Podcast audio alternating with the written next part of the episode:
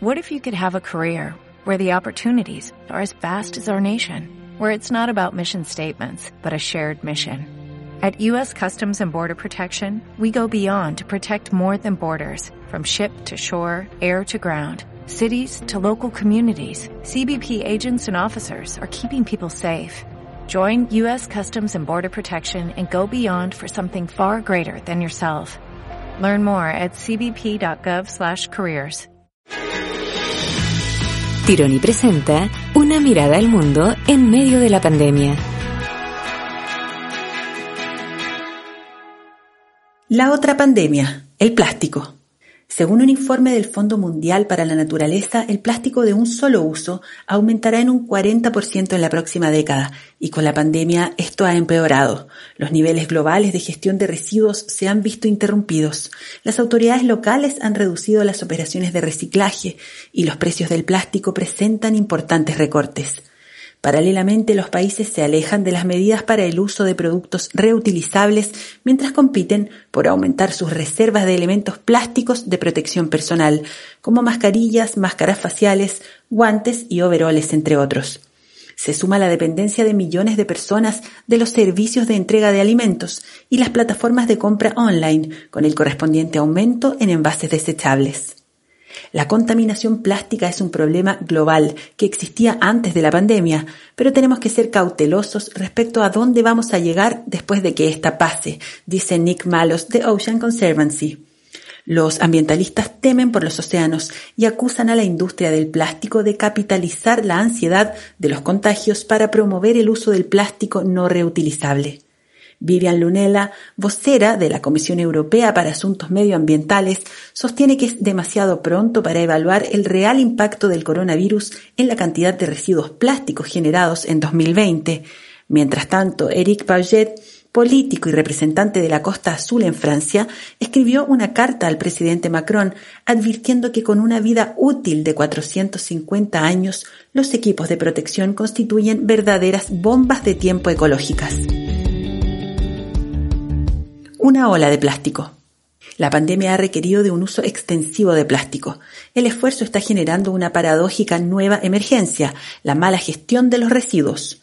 Ya se han encontrado mascarillas, guantes y desinfectante de manos en las costas de Francia, Estados Unidos, Hong Kong y gran parte del sudeste asiático durante limpiezas voluntarias de playas. Incluso han llegado a las pequeñas y deshabitadas islas del archipiélago de Soco, donde el grupo conservacionista Ocean Asia denuncia haber encontrado montañas de mascarillas.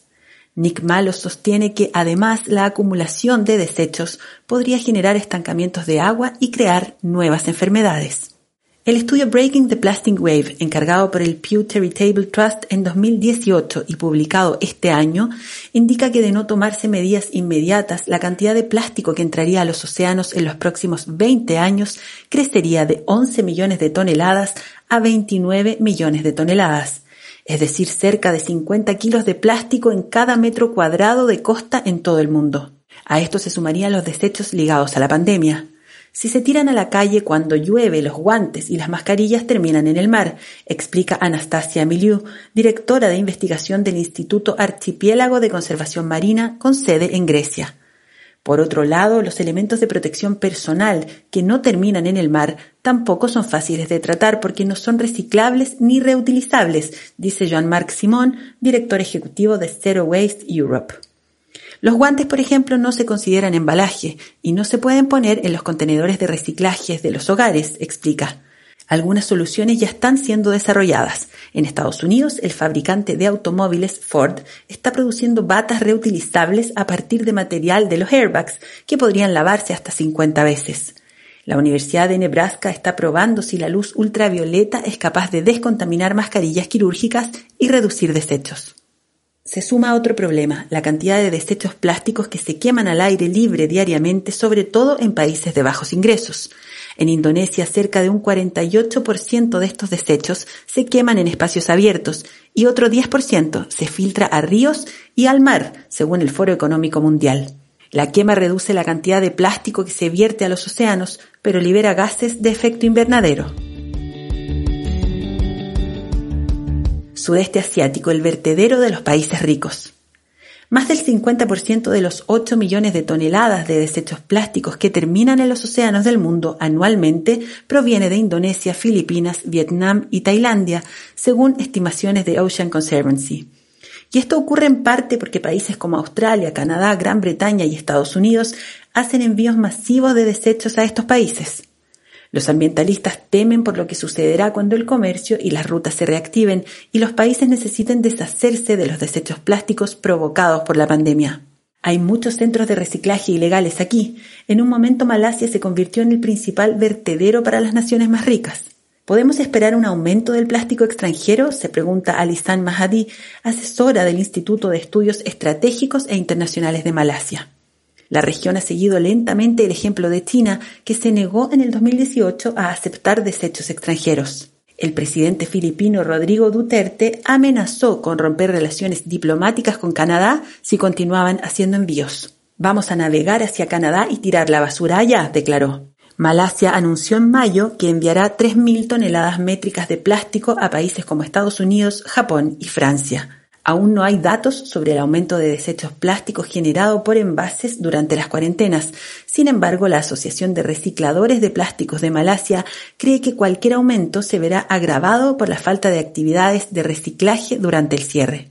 Además de la importación de desechos plásticos, los países de la región luchan con su propia basura. El Instituto de Medio Ambiente de Tailandia ha dicho que el promedio de desechos plásticos pasó de 2.120 toneladas al día en 2019 a 3.440 toneladas al día solo entre enero y abril de 2020. El Ministerio de Medio Ambiente y Silvicultura de Indonesia afirma que el país ha acumulado más de 1.100 toneladas de desechos médicos entre marzo y junio. Con todo, una encuesta realizada en Indonesia, Malasia, Filipinas, Tailandia y Vietnam por el Programa de las Naciones Unidas para el Medio Ambiente y la Industria Alimentaria de Asia ha mostrado que más de la mitad de las empresas en los cinco países no forma parte de ningún grupo que aborde los problemas de desechos plásticos. Restaurantes, los grandes expendedores. El problema de la contaminación plástica se ha hecho especialmente evidente en la industria de los restaurantes que dependen del delivery para subsistir. La pandemia amenaza con ahuyentar a los consumidores de los productos reutilizables y los envases desechables y el plástico de un solo uso han visto un aumento acelerado. En Estados Unidos, Starbucks y Dunkin' Donuts prohibieron que sus clientes usaran tazas reutilizables y la cadena Just Salad detuvo su programa para producir vasos reutilizables y se volcó a los empaques desechables. Solo en Bangkok, la cantidad de desechos plásticos aumentó en un 62% entre marzo y abril por las entregas a domicilio de alimentos, según datos de las autoridades de Tailandia. El director ejecutivo de Green Restaurant Association en Estados Unidos, Michael Oshman, dice que es demasiado pronto para predecir cuántos residuos se han generado debido a la pandemia. Sin embargo, los ambientalistas advierten que la mayoría de las economías locales no cuenta con la infraestructura para emplear envases reutilizables o compostables. Una opción sería que los restaurantes pregunten a sus clientes si requieren utensilios plásticos con sus pedidos. Just Salad implementó este cambio e indicó que han reducido el uso de utensilios en un 88%. Asimismo, se propone la implementación de códigos QR para que los clientes vean los menús en línea en lugar de usar menús desechables. Prohibición del plástico en retroceso. Otro peligro silencioso estaría en desarrollo, la detención de las restricciones sobre los plásticos de un solo uso. La primera fase de la prohibición del plástico desechable comenzó el primero de enero de este año en Francia, pero los artículos para protección personal han frenado el trabajo. La ciudad de Paranaque, en Filipinas, cambió la implementación completa de una prohibición de plástico para junio de este año hasta enero del 2021, luego de las quejas de las empresas para cumplir y al mismo tiempo lidiar con el impacto económico. En el Reino Unido se ha suspendido el impuesto a las bolsas de plástico, lo mismo que en distintas ciudades de Estados Unidos como Nueva York, Connecticut y New Hampshire, entre otras. Minoristas como Starbucks han prohibido los productos reutilizables para proteger a los consumidores. Todas estas medidas se han anunciado como temporales, pero ¿por cuánto tiempo se mantendrán alimentadas por la ansiedad sanitaria? se pregunta Gregor Petsko, economista principal del Banco Mundial. Los ambientalistas acusan a la industria del plástico de aprovecharse del momento y promover el uso de estos productos. Según consigna CNN Mundo, en marzo la Asociación de la Industria del Plástico envió una carta al Departamento de Salud de Estados Unidos para pedirle una declaración pública sobre los beneficios para la salud y la seguridad que se observan los plásticos de un solo uso. John Osevar de Greenpeace sostiene que la industria está tratando de convencer a la gente de que el plástico de un solo uso es necesario para mantenerlos a salvo y que los reutilizables son sucios y peligrosos. Uno de los desafíos post-pandemia será restablecer las políticas de desperdicio cero y establecer que los servicios de entrega desarrollen sistemas retornables y reutilizables. Necesitaremos grandes cambios en el comportamiento del consumidor y en el enfoque del sector privado para la producción y gestión de residuos, pero si ellos van a trazar el rumbo también necesitarán que los gobiernos proporcionen barreras claras, dice Jacob Duer, presidente de la Alliance to End Plastic Waste. En su opinión, estos esfuerzos además promoverían varios de los objetivos de desarrollo sostenible, incluyendo el impulso a ciudades que garanticen una gestión eficaz de sus desechos, la reducción de desechos mediante la prevención, reciclaje y reutilización y la reducción de la contaminación marina.